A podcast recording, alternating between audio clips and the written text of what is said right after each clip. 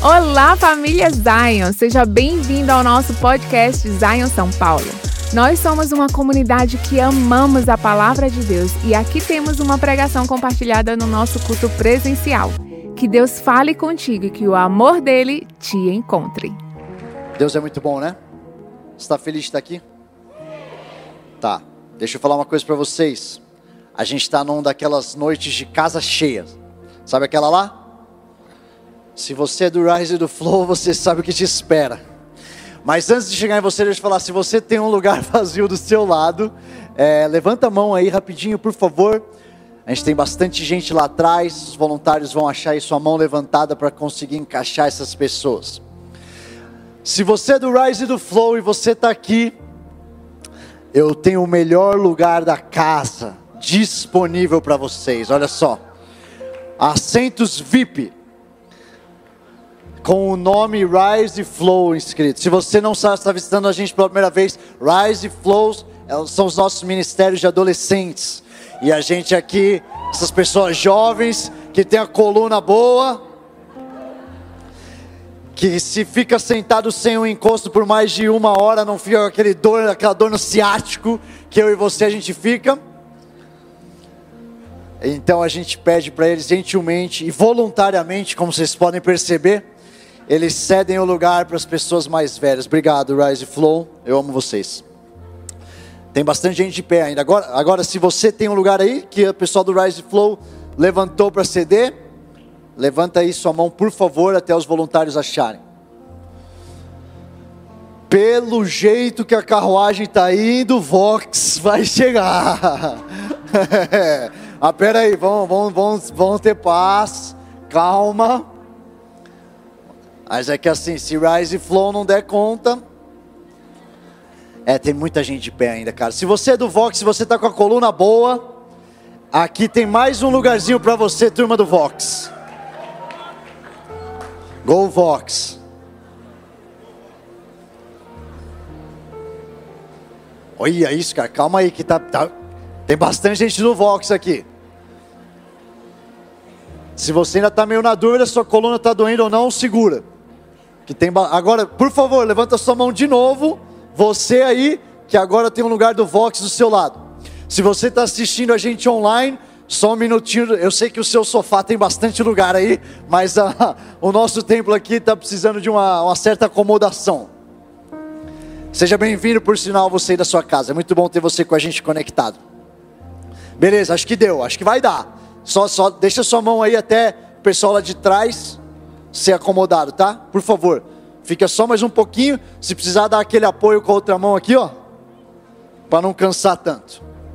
Enquanto isso, abre sua Bíblia comigo em Lucas 15, por favor.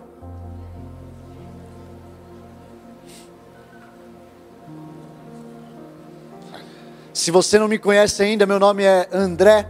Eu tenho a honra e o privilégio de pastorear as gerações aqui da Zion, desde as crianças até adolescentes, Rise Flow, Vox e os jovens mais jovens que tem, que são a turma do Eclectus. E além disso, eu tenho a honra e o privilégio também de liderar um ministério chamado Jornada, que é um ministério de novos convertidos aqui da casa e a galera que estava organizando todo esse batismo lindo que aconteceu aí. Será que você pode tomar o tempo e dar uma salva de palmas para Jesus para todos os voluntários do Jornada? Todo mundo que dedicou aí as últimas semanas bastante tempo para que esse batismo acontecesse. Então, se você já está em com Lucas 15 aberto, se você puder, só vamos orar comigo antes da gente começar. Senhor Deus, muito obrigado por essa noite, muito obrigado por esse dia. Obrigado, Senhor, pelo teu plano que é muito maior que o nosso. Obrigado porque o Senhor planejou esse, esse dia de batismo, esse dia de novas histórias sendo escritas. E obrigado porque essa noite vai ser uma noite de salvação. Obrigado porque a gente ainda vai testemunhar mais pessoas voltando para casa, Senhor. Eu te dou permissão agora, Espírito Santo de Deus, o Senhor é livre nessa casa como o Senhor sempre é. Vem e toma o teu lugar. Bagunça os nossos planos. Que a tua palavra saia da minha boca e ache um lugar confortável e transformador nos corações. Aonde você está, só repete comigo: Senhor Deus, eu te dou liberdade, transforma minha vida. não me deixa sair desse lugar do mesmo jeito que eu entrei. Fala isso com fé, eu te dou permissão total nessa noite, em nome de Jesus. Amém. Amém. Você falou isso com fé? Então tá bom. Então fala a pessoa do seu lado, você não vai me reconhecer quando eu sair daqui. Muito bom. Agora a pessoa do seu lado virou a sua aliada. Você vai olhar bem no rosto dela quando terminar o culto. E você vai ver se tiver com maquiagem borrada. Você vai ver o que aconteceu ali que está diferente. Pela experiência que a gente teve algumas horas atrás no culto da tarde, eu diria: se prepara. Mulheres que vieram com cílio postiço, se prepare. Isso aqui é uma piada interna, a turma do Eclexo sabe, porque não consigo decorar. Outro dia eu fui pregar e eu estava falando sobre a adoração que faz os cílios postiços caírem, e eu falei cílios falsos. E aí a minha esposa me deu uma bronca tão grande quando eu cheguei em casa. O que, que é cílios falsos? Não é, tem o verdadeiro e tem o falso. Mas não, chama postiço. Lucas 15, versículo 28. Olha aí comigo que sua palavra fala. A palavra de Deus na sua Bíblia fala: O filho mais velho encheu-se de ira e não quis entrar. Então seu pai saiu e insistiu com ele. Mas ele respondeu ao seu pai: Olha, todos estes anos eu tenho trabalhado como um escravo ao teu serviço e nunca desobedeci as tuas ordens, mas tu nunca me deste nenhum cabrito para eu festejar com os meus amigos. Quando volta para casa esse seu filho, que esbanjou os teus bens com as prostitutas, matas um novilho gordo para ele. Disse o pai: Eu amo o que o pai fala. Meu filho, você está sempre comigo e tudo que eu tenho é seu.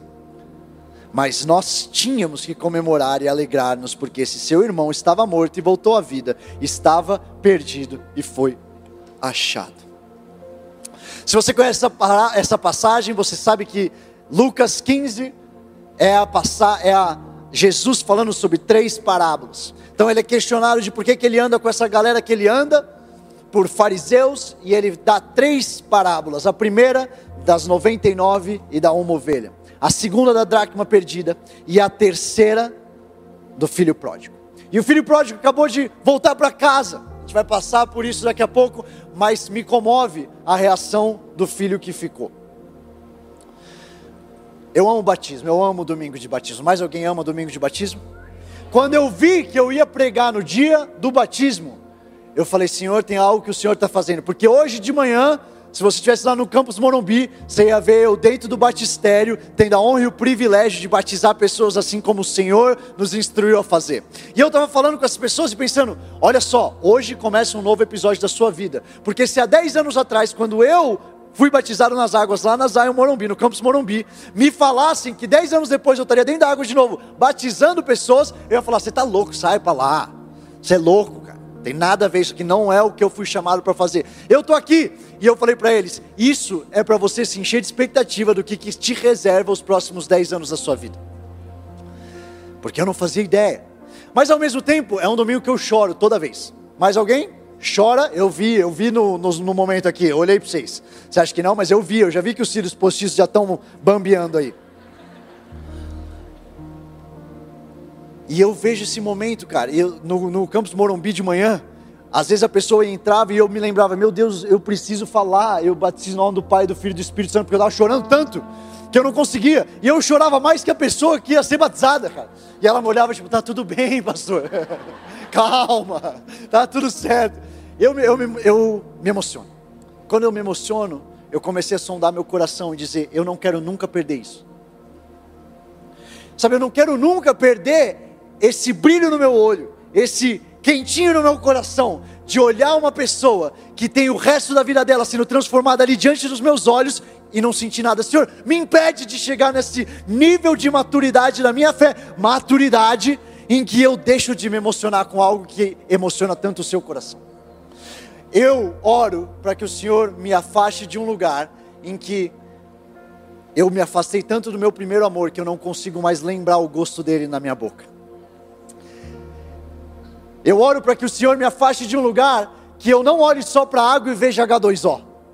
Que eu não vejo só molécula, mas eu entendo o que está ficando ali e o que está saindo para fora. Eu oro para que eu não chegue num lugar em que eu estou tão preocupado com a minha bênção que eu não consigo me alegrar com alguém que está tendo a vida transformada do meu lado. E eu oro para que a nossa igreja esteja nesse lugar junto. Por isso hoje eu quero falar com vocês o tema o outro filho. O outro filho. Agora, normalmente, quando alguém prega sobre o filho pródigo e fala, eu vou falar para vocês sobre o outro filho, o que, que você pensa na hora? É o filho mais velho, é esse filho aqui que ficou. Hoje eu quero bagunçar um pouco a sua cabeça, que acho que você já viu todas as pregações que existem sobre filho pródigo. Você acha que eu não sei o que está passando na sua cabeça? Eu sei, irmão. Eu quero te dizer que hoje eu vou falar sobre outro filho que não é nem o filho mais novo, nem o filho mais velho. É isso mesmo, é essa cara de dúvida que eu queria gerar em você. Espera até o fim da pregação.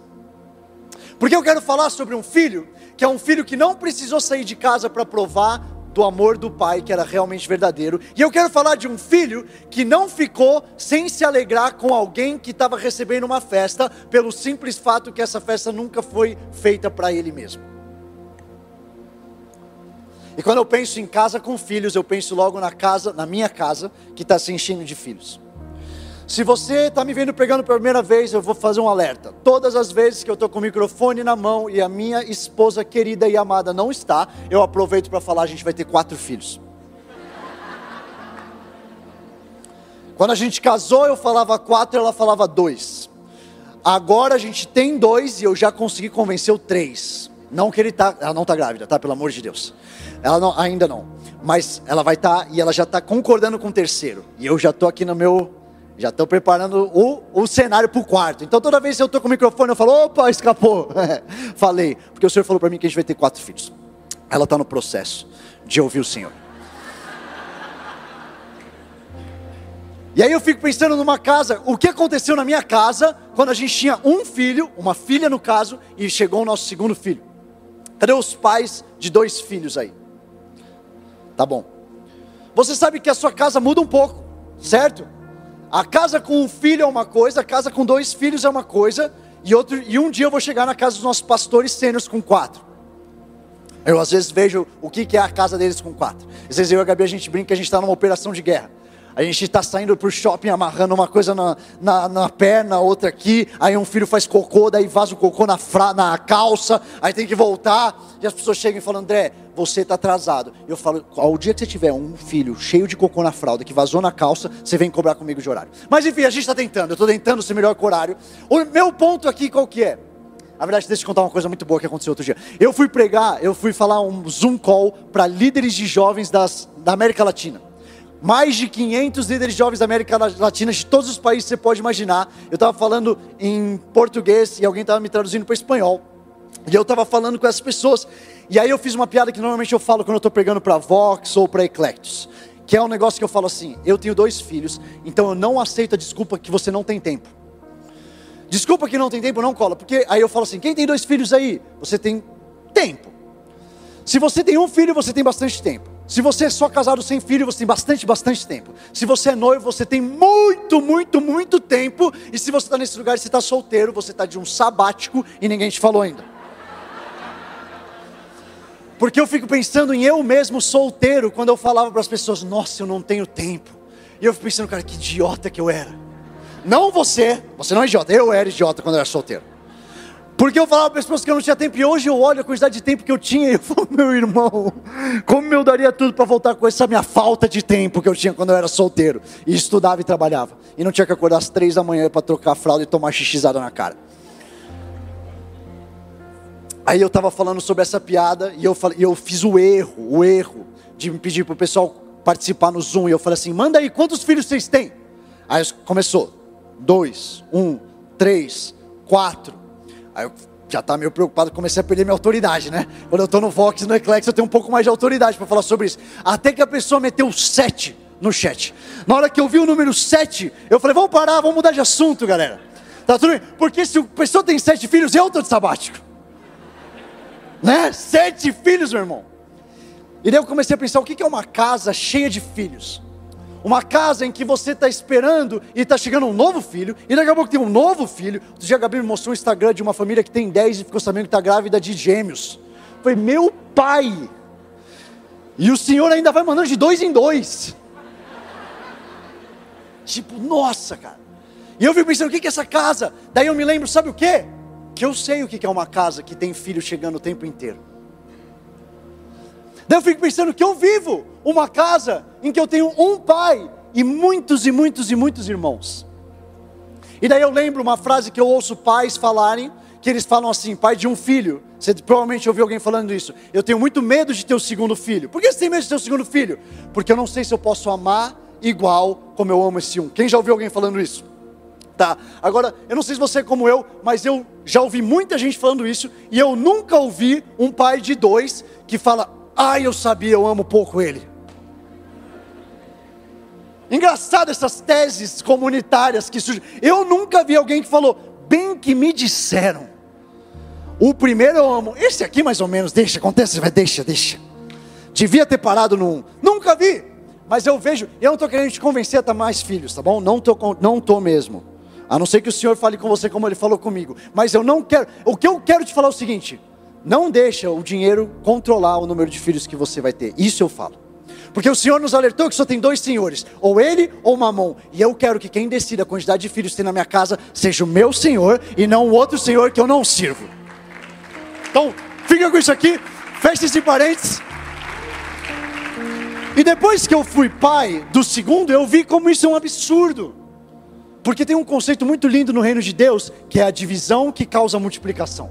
De repente, eu tenho outro filho, mas não é como se eu tivesse 100% do meu amor. Aí a Luísa antes tinha 100%, agora que o Oliver chegou, só tem 50 para Luiz e 50 agora é do Oliver. Para, ó. Esse tanto já não é, não existe isso. Pais, pelo amor de Deus, não existe isso. Agora, por mais que eu tenha a ótica de pai, eu vejo o que aconteceu na vida da minha filha mais velha. Todo mundo falava, e aí, como é que ela reagiu? Ela está com ciúmes, ela não está com ciúmes. E minha filha foi para um lugar muito lindo de maternidade. Ela tem dois anos, tá? Mas eu acredito que toda mulher já nasce para ser mãe, cara. E eu estou vendo isso porque ela tem dois anos, tá? Poucas palavras ela fala bem, mas tem uma coisa que ela fala muito bem, que é quando o Oliver está fazendo alguma coisa, meu filho mais novo, dois anos, ela vem e fala: Não, Oliver, na verdade, ela chama de olhe, olhe. Não, olhe, olhe, tira essa PP. Ela fica assim. E eu, o que, que é isso? Da onde? Quem que ensinou essa menina a fazer isso, cara? E ela fala assim: a sua mão tá suja, olhe. E ela dá bronca nele, cara. E é muito lindo que ela foi para esse lugar. Mas tem algum. Então ela está lidando bem com a chegada do irmão mais novo. Mas tem algum lugar em que ela chega na sala e ele está no meu colo, ele está no colo da Gabi. E isso incomoda ela. Lá no fundo ela não fala, eu desejaria, eu desejaria que o Oliver nunca tivesse chegado. Ela não fala, esse meu amor, esse meu irmão tem que ir embora. Ela não fala isso, mas ela pede colo. Ela pode estar brincando de qualquer coisa, e eu sinto que tem alguma coisa lá na cabeça dela que está falando: se ele está aí, eu preciso garantir o meu espaço. E quando eu olho isso, eu fico pensando em nós como irmãos mais velhos. Será que a gente está tendo, lá no fundo da nossa mente, a gente não deseja que a porta não esteja aberta. A gente nunca, como cristãos, falaria: manda embora. Senhor Deus, a casa está muito cheia. E aqui talvez seja um pouco mais aplicado a isso. Não sei se você tem orado por isso. Mas não! A casa pode estar cheia, a gente está se alegrando. Está falando, manda mais. Manda mais, porque é o que? A comissão que ele deu para mim e para você. Mas será que no fundo da nossa mente tem algum lugar em que a gente realmente está se alegrando com isso? Será que a gente está entendendo o que está no coração do nosso pai quando ele diz que ele larga as 99 para buscar uma? Olha só, tem uma coisa que eu amo, a palavra de Deus fala que toda vez que um pecador se arrepende, como é que os céus ficam? Em festa. Em festa. E eu, às vezes a gente pensa isso, a gente pensa festa na terra. Agora, eu fico pensando, o céu já é uma frequente festa. Imagina o que é a festa nos céus. Né? É tipo assim, a festa das festas, irmão. Os anjos com as trombetas, o ouro para todo lado, a rua que ela tá linda, a luz, sei lá o que vai acontecer, mas a festa nos céus é festa nos céus. Sabe uma coisa que eu fico orando para o meu coração? Se os céus estão em festa e eu não estou conseguindo fazer festa aqui na terra, talvez o meu olhar esteja muito terreno. Talvez meus pensamentos estejam muito sobre mim mesmo. Se está tendo uma festa nos céus e eu não consigo celebrar aqui. Não estou falando que você tem que vir com o seu tamborzinho, a sua trombeta, uh, uh, festa aqui. Não é isso que eu estou falando. Mas e meu coração? Sabe que meu coração está em festa? Quando os céus estão em festa. Eu quero proteger o meu coração e eu quero que a gente, como igreja, Zion, proteja o nosso coração para fazer festa quando os céus estão em festa. Vocês estão comigo? Charles Spurgeon tem uma frase que queima no meu coração e deveria te instigar. Ele diz o seguinte: todo cristão ou é um missionário ou é um impostor. E, não, e se você está aqui novo na Zion, talvez, não, mas você está falando então que eu tenho que largar tudo e ir para a África? Você está falando que isso. Não, não, não. Se você está aqui há tempo suficiente, sabe que aqui na Zion a gente acredita que você é um missionário em tempo integral, seja onde for que o Senhor está te mandando nas esferas da sociedade. Você é um CEO, você é um CFO, você está é um, tá com uma startup, você é um estudante na faculdade, você é um estudante nas, na, no seu ensino médio, aonde for, você é um missionário naquele lugar. Você leva o reino dos céus para aquele lugar. Só que será que a gente está entrando nesses lugares com o clamor por alma que está no coração, no coração do nosso Pai? Ou será que a gente se acostumou tanto em viver um evangelho para a gente que eu estou pensando como eu sobrevivo àquele lugar, ao invés de pensar como é que eu levo aquele lugar a ser uma embaixada do reino dos céus? Como é que eu levo aquele lugar, porque eu estou pisando a ser um pedaço do reino dos céus? Sua empresa, ela é difícil. Bem-vindo. Eu também já trabalhei em bastante lugar em que a empresa é difícil. E é difícil. Mas a gente tem que se lembrar, eu estou indo lá com uma missão. Eu estou indo lá para brilhar a luz de Cristo através da minha vida.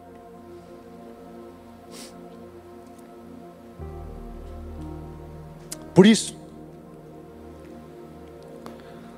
olha, olha só, na verdade, olha só o que as duas primeiras as primeiras parábolas antes dessa. Olha como elas terminam, tá? Lucas 15, olha, olha aí sua Bíblia, antes de começar a parábola do filho pródigo, parábola das 99 e da 9 e da dracma. Versículo 5 de Lucas 15 vai terminar a parábola da ovelha perdida desse jeito. Quando a encontra, coloca-a coloca alegremente sobre os ombros e vai para casa. Ao chegar, reúne seus amigos e vizinhos e diz: Alegre-se comigo, pois encontrei minha ovelha perdida.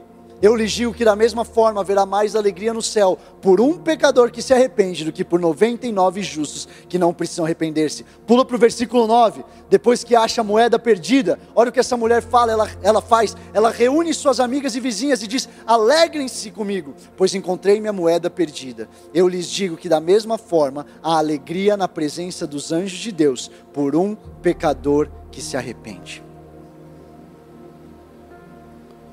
Sabe o que, que me encanta dessas parábolas juntas? É que as três têm uma alegria tão grande dentro daquele que acha que ele tem que compartilhar com as pessoas em volta. Já percebeu isso? Ele não só comemora, uh, achei a ovelha. Não, não, não. Ele fica tão alegre que ele junta, ei, amigo, vizinho, chama geral, estou fazendo uma festa, achei a ovelha. A outra achou uma moeda. Quem é que já perdeu uma moeda debaixo do sofá? Já? Agora imagina, meu irmão, a alegria que você achar essa moeda, que você vai falar: "Ei, abre a janela, ô vizinho, cola aqui. Vem cá, achei a moeda." A alegria que tem no coração do Senhor com uma pessoa que volta para casa é tão grande que ela não cabe em você. Ela não cabe em mim. Ela tem que transbordar. Então vamos para o começo dessa história. Vamos falar um pouco de da onde veio até a gente chegar nesse irmão e nessa reação que a gente já viu, beleza? Primeiro, então, a palavra começa dizendo o quê? A parábola vai começar lá no versículo 11. Jesus continuou. Então ele fez essas duas parábolas, agora ele vai fazer a terceira. Um homem tinha dois filhos. O mais novo disse a seu pai: Pai, quero a minha parte da herança. Assim ele repartiu sua propriedade entre eles. Para aqui que eu quero salientar uma coisa. Você percebeu nessa parábola que o mais importante não é ter herança, mas o mais importante é o que você faz com ela? Me entristece, você, vou bem rasgar aqui com vocês, família Zion, mas me entristece um pouco o coração ver o apelo que vem sendo feito pelo Brasil para aceitar Jesus sem pagar todos os preços que vem junto com isso. Me deixa preocupado que a gente está falando para uma geração inteira. Olha o tamanho da herança que você tem. E eu não estou ensinando as pessoas o que, que elas fazem com essa herança. O filho mais novo tinha uma herança enorme. Só que alguma coisa dentro dele fez com que ele achasse que a melhor coisa que ele tinha que fazer é sacar essa herança logo para ir gastar. Viajando pelo Brasil, eu vejo alguns apelos que são feitos por aí, e eu falo isso com amor, mas também com um alerta. Às vezes eu estou num culto e acaba a palavra e alguém sobe lá para fazer um apelo.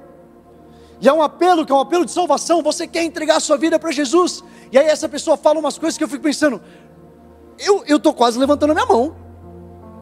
Eu tenho Jesus no meu coração. Mas é assim, ó, é uma coisa meio assim, você quer uma vida alegre, levanta a mão no seu lugar. Eu tipo, eu quero uma vida alegre. Qual foi a última vez que você ouviu um apelo que disse: os seus pecados precisam ser perdoados? Qual foi a última vez que você ouviu um apelo que disse: vem aqui, você precisa... hoje começa uma jornada que vai ser uma jornada mais difícil da sua vida? Não adianta a gente embelezar o Evangelho e transformar nele numa coisa que nunca foi. O Evangelho é o que Jesus fala: pega a cruz e me segue. Qual a última vez que a gente está falando para as pessoas? Vem, amo o que você está vindo, mas a sua herança, ela vem com uma boa administração chamada discipulado. Por isso que eu amo as conversas que a gente tem com Jornada, com o time do Jornada, e você que está na Zion faz tempo, você já ouviu isso. A salvação não é uma linha de chegada. Se fosse assim, como o pastor Tel já falou muitas vezes, se fosse a pessoa aceitava Jesus e caía morta. Já pensou nisso? Fila de salvação, aceitou Jesus, fez oração, pum, vai para o céu, acabou. Está aqui o que? Na prorrogação? Não é isso, é, uma, é o começo da missão mais extraordinária que você poderia receber: trazer os céus aqui para a terra, ser um embaixador do reino celestial de onde você pertence, da onde eu pertenço, dia e noite, noite e dia, no trabalho, no lugar fácil, no lugar difícil. É para isso que a gente foi chamado. Está indo para lá. Mas o que a gente vai fazer enquanto a gente aqui nessa terra?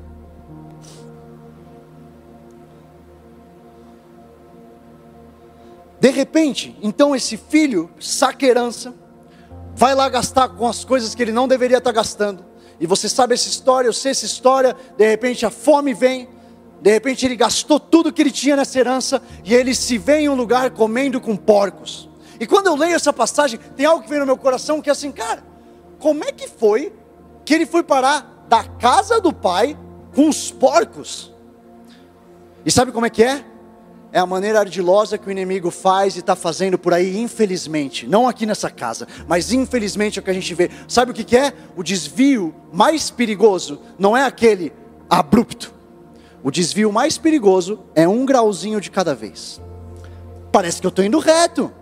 Um grauzinho de cada vez. E é por isso que a minha oração diária, que eu convido você a fazer oração diária, Josué 1,7. Senhor Deus, não me deixa desviar da tua palavra, nem para a esquerda, nem para a direita, nem um centímetro nem um grau.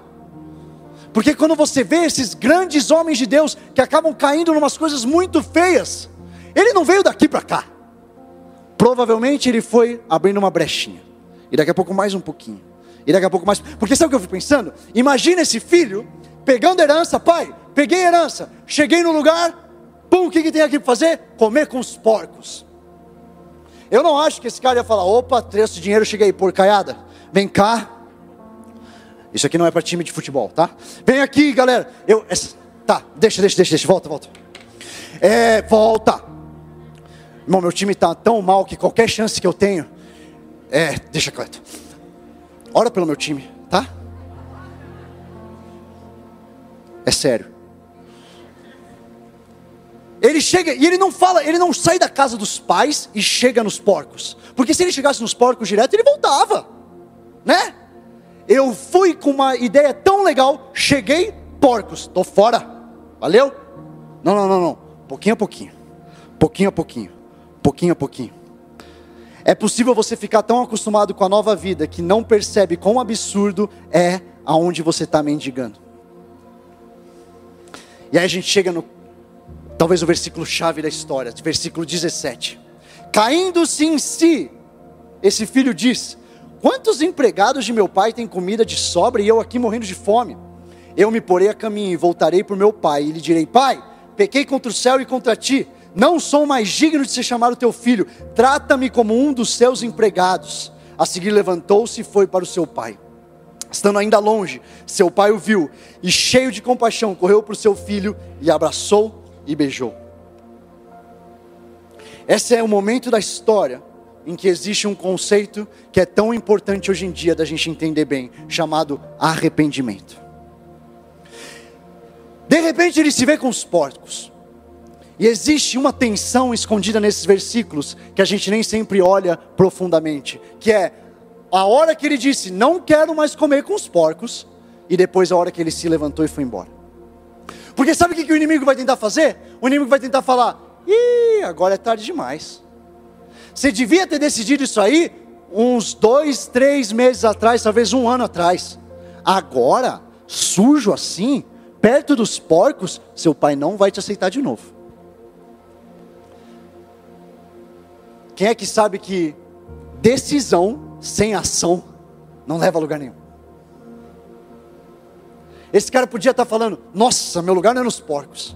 Nossa, mas no dia seguinte, meu lugar realmente não é nos porcos. Aí no dia seguinte fala: Que absurdo, eu estou com os porcos.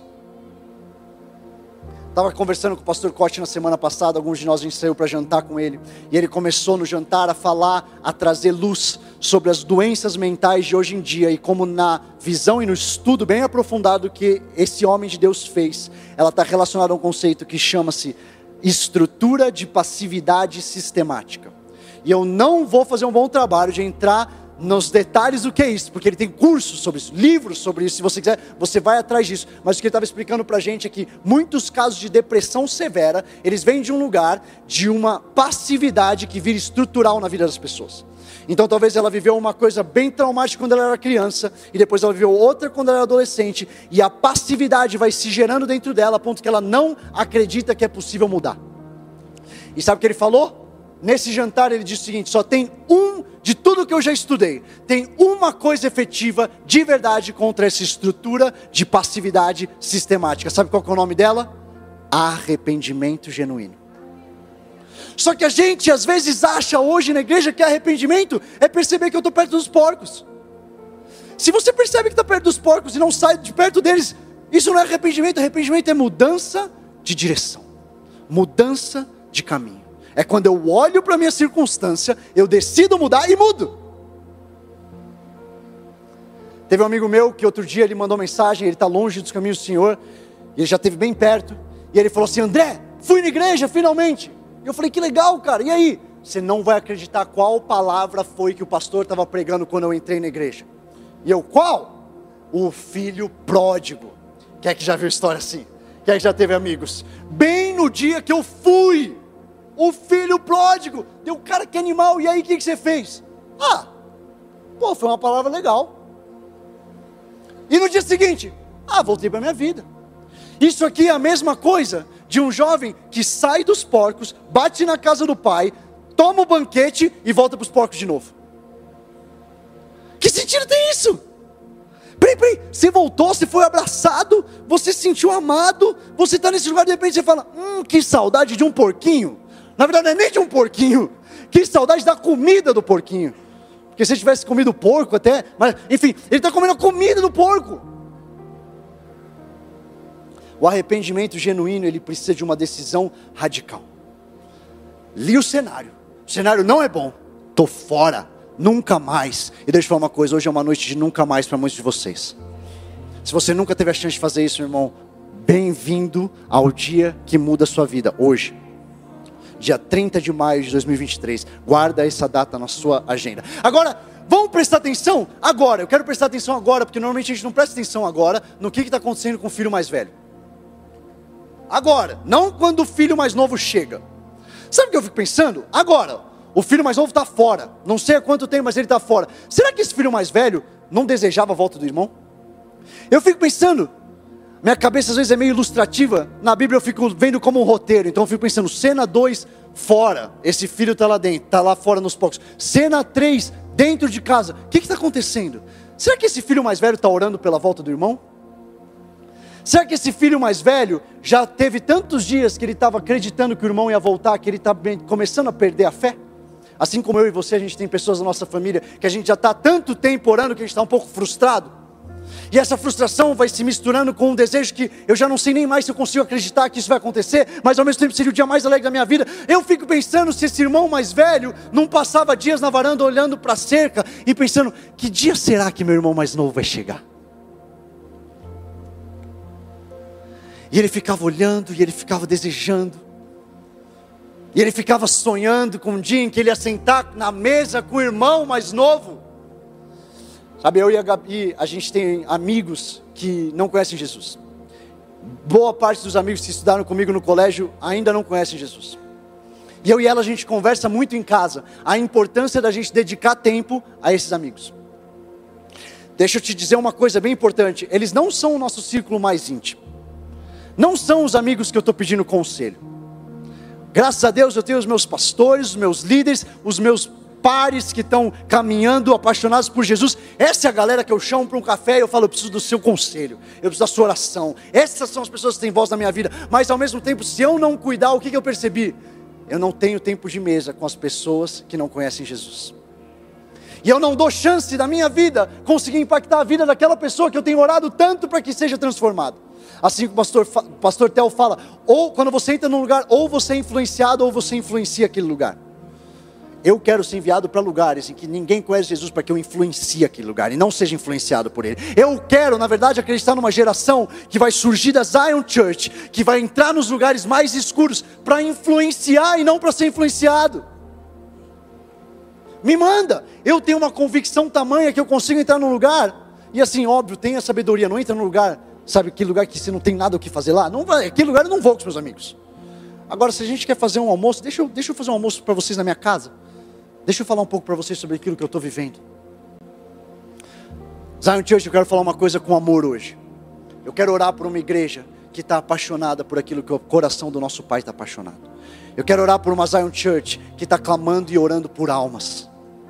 Eu quero orar por uma Zion Church que tem um entendimento do que, que é de verdade salvação como início e está falando: Deus, manda, eu quero ser usado pelo Senhor para receber eles, para alimentar eles, para cuidar dos seus filhos. Um dia eu estava indo para ministrar no lugar, eu estava bem preocupado porque a Luísa não estava bem de saúde. E eu estava, Senhor, mas eu sei que eu tenho que ir, mas Senhor, é difícil ir, a Luísa não está bem. E de repente eu entrei no meu lugar secreto com o Senhor, eu fui orar e eu vi, eu tinha uma visão do Senhor me levando para uma janela. E nessa janela tinha um monte de criança brincando lá fora. E eu olhava para aquelas crianças e eu falava, e eu ouvia ele falando, cuida das minhas crianças. E eu falava, Deus, eu, eu, eu quero, eu quero abraçar esse chamado, mas eu estou preocupado com a minha filha. E de repente eu vi a minha filha no colo dele. E ele falava: Cuida deles enquanto eu cuido dos seus. Sabe, será que a gente está preocupado demais com as coisas nossas e terrenas, que a gente não está conseguindo abraçar o desconforto de ir cuidar das ovelhas do Pai? Porque Jesus disse para Simão Pedro, não disse? Você me ama? Você me ama? Cuida de quem? Três vezes. Para que ficasse bem claro, a quantidade de vezes que Pedro negou ele, a quantidade de vezes que ele foi afirmado: Que bom que você me ama, agora vai cuidar das minhas ovelhas. É assim que a gente prova o nosso amor por ele. Olha só o que Mateus 25, no versículo 34, vai, vai falar. Abre aí sua Bíblia comigo. Mateus 25, 34.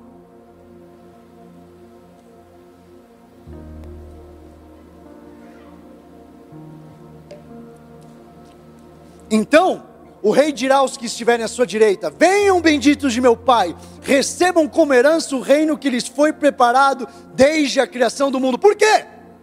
Pois eu tive fome e vocês me deram de comer, tive sede e vocês me deram de beber, fui estrangeiro e vocês me acolheram. E depois ele vai falar: Mas quando foi que você teve fome, rei, e eu te dei de comer? Ele vai falar: Todas as vezes que você fez para os pequeninos, você fez para quem? Para mim. Tem muita gente apaixonada falando: Jesus, eu vivo por você, eu quero fazer as coisas por você. E ele está falando: que bom, vai cuidar das minhas ovelhas. Mateus 22, no versículo 37, tem o grande mandamento. Você sabe isso de cor, mas você pode ler comigo no versículo 37. O que, que Jesus fala? Ame o Senhor, o seu Deus, de todo o seu coração, de toda a sua alma e todo o seu entendimento. Esse é o primeiro e maior mandamento. E o segundo, que é semelhante a ele, ame o seu próximo como a si mesmo. Destes dois mandamentos dependem toda a lei e os profetas. Eu amo que a medida do amor pelos outros não é ame ao próximo como a sua família, ame ao próximo como você ama os bens materiais, ame ao próximo como você ama a natureza, ame ao próximo como você ama quem? Você mesmo. Então comecei a meditar nisso e o Senhor começou a falar: vai ser muito difícil você cumprir esse grande mandamento sem uma coisa chamada empatia. Será que quando você vê essas vidas sendo transformadas, você consegue se colocar no lugar dessas pessoas, a ponto de que você olha, lembra da primeira vez, lembra de como foi com você e se alegra desse lugar de expectativa? Essa pessoa não sabe o que espera. Você vai precisar conseguir se colocar nos pés, na vida, nesse lugar, para conectar com essa pessoa e amar ela, porque Ele, eu amo ao Senhor o amor do Senhor faz com que eu cuide das ovelhas dele. Agora eu amo o Senhor porque ele me porque ele me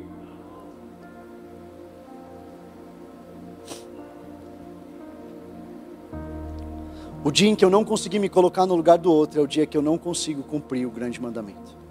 Eu oro para que haja uma compaixão sendo restaurada na igreja. E olha só como essa história termina. Eu vou reler o que a gente leu lá no começo. E eu quero destacar alguns termos que para mim são muito emblemáticos dessa última conversa do filho com o pai. Ele respondeu ao seu pai: Olha, todos esses anos tenho trabalhado como um escravo. Escravo é como ele se via. Nunca desobedeci às suas ordens, mas tu nunca me deste um cabrito para festejar com os meus amigos. Versículo 30. Mas quando volta para casa, esse seu filho não é irmão, não é o meu irmão, é o seu filho, que esbanjou os teus bens com as prostitutas, matas o novilho gordo para ele.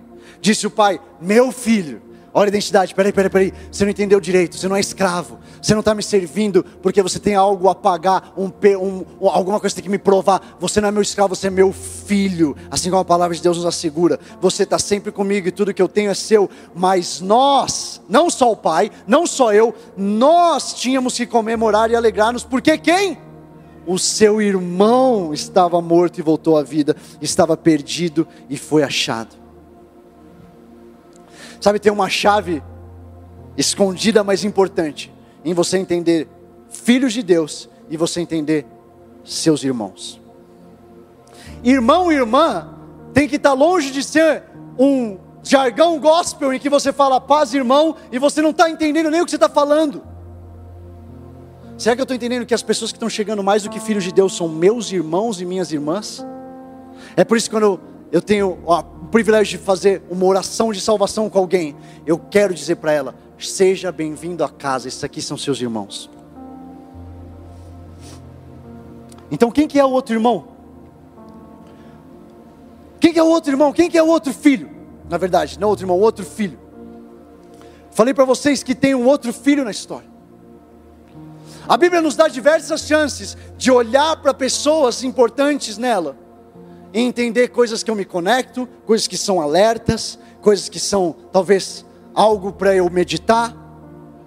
Agora a Bíblia tem um personagem principal, do começo ao fim, da primeira palavra à última palavra, chamado Jesus Cristo, o Filho de Deus. É nele que eu modelo a minha vida.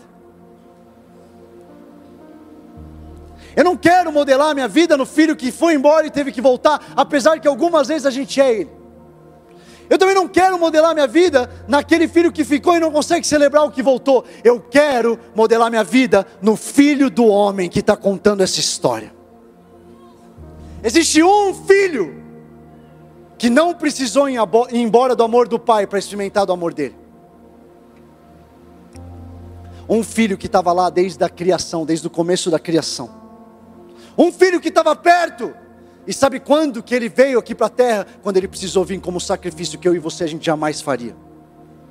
Nesse dia, ele veio, não porque ele queria ir embora da presença do Pai, mas porque ele amava tanto o Pai que ele falava: Eis-me aqui, eu estou aqui pronto.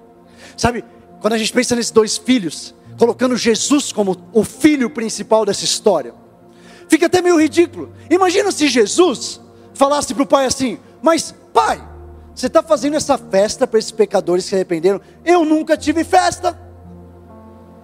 Já pensou em Jesus falando isso para o pai? Você nunca matou um cabrito para mim, pai? Peraí, peraí, Jesus. Jesus, você entra em parceria com ele desde o começo. Que sentido faria Deus fazer uma festa? O que, que, que, é isso? Por que, que para a gente então faz? Se Ele está nos dando a chance da gente ser co-herdeiros com Cristo, da gente partilhar das boas novas dele, para que mais gente possa ser salva. E se isso está no centro do coração de Deus, eu quero que isso esteja no centro do meu coração.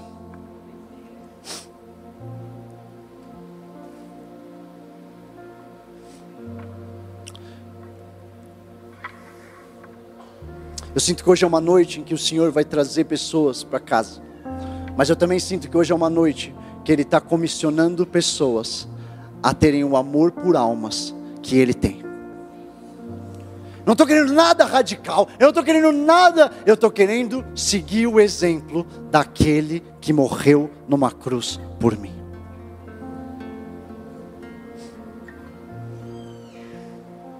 E antes de eu orar por vocês,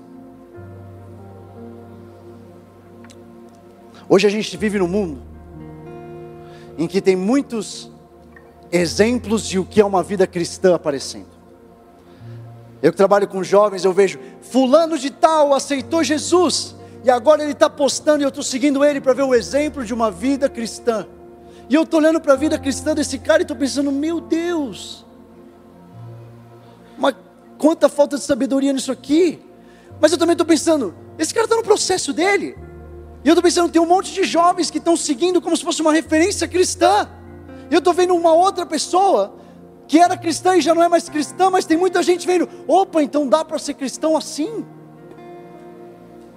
E eu estou falando, vamos voltar ao centro da nossa fé, para o único, o único, capaz, o sumo sacerdote, que em tudo foi tentado, mas não pecou. Ele sabe o que eu estou passando, mas ele é o meu único exemplo.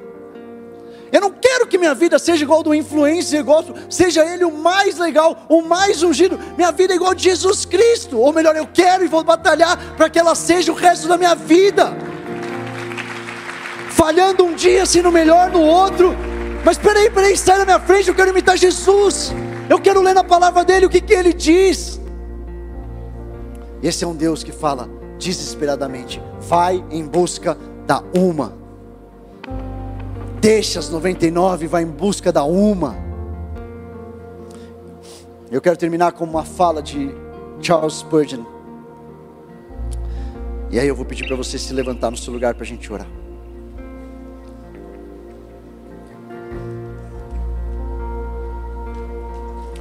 Charles Spurgeon vai dizer: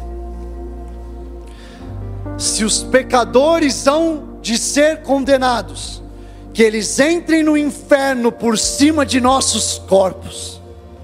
E se eles hão de morrer, que morram com os nossos braços agarrados em suas pernas, enquanto imploramos, enquanto imploramos que eles fiquem. Se o inferno há de ser preenchido, que seja preenchido a custo de nossos maiores esforços, e que ninguém vá para lá sem ter sido alertado e sem termos orado por ele. Zion Church, será que a gente pode orar isso com fé nessa noite?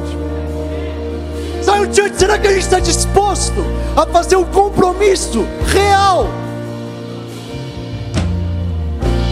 Eu não consigo viver uma vida cristã plena, tranquilo, sabendo que milhares de pessoas por dia estão indo para o inferno. Senhor coloca dentro de mim o desespero. Para que quando eu saia da minha casa eu veja alguém na rua e eu possa testemunhar o teu amor. Para que eu entre num Uber e possa falar do teu amor. Para que eu entre na minha faculdade, na minha sala de aula e eu possa falar do Cristo que mudou a minha vida.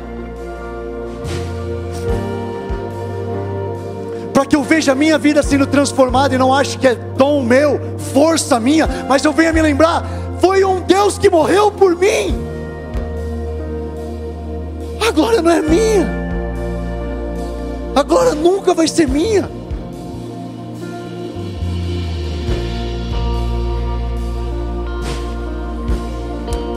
Eu quero orar com você essa noite, Senhor Deus.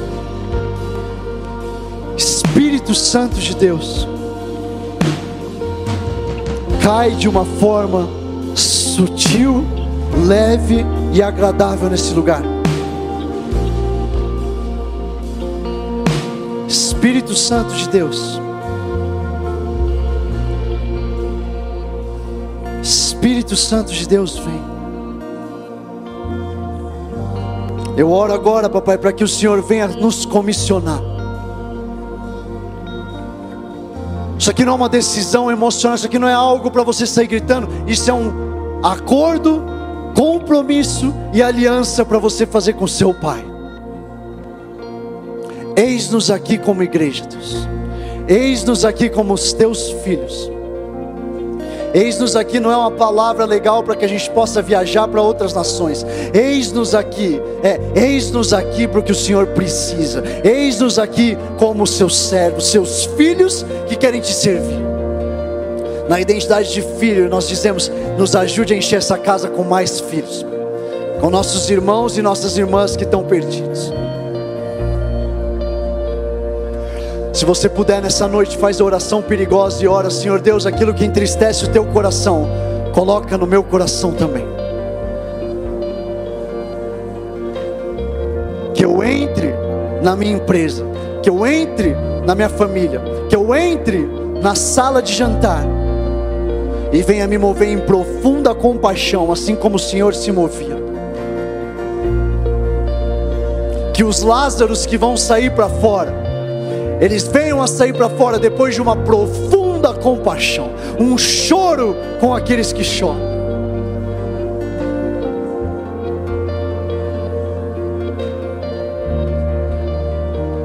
Espírito Santo de Deus vem, enche o nosso coração. A gente vai adorar o Senhor, e eu creio que assim como quando Paulo e Silas adoraram, não foram só as celas deles que se abriram. Paulo e Silas adoraram chicoteados. Paulo e Silas adoraram cheios de dor, mas ainda assim em uma tamanha voz e intensidade que as células, as celas dos outros prisioneiros abriram. Quero convidar a gente a adorar Ele de uma tal forma, uma tal intensidade e uma tal sinceridade, que os céus ouçam, terra venha a tremer, que as celas dessas pessoas pelas quais a gente tem orado tanto venham a se abrir em nome de Jesus. Em nome de Jesus.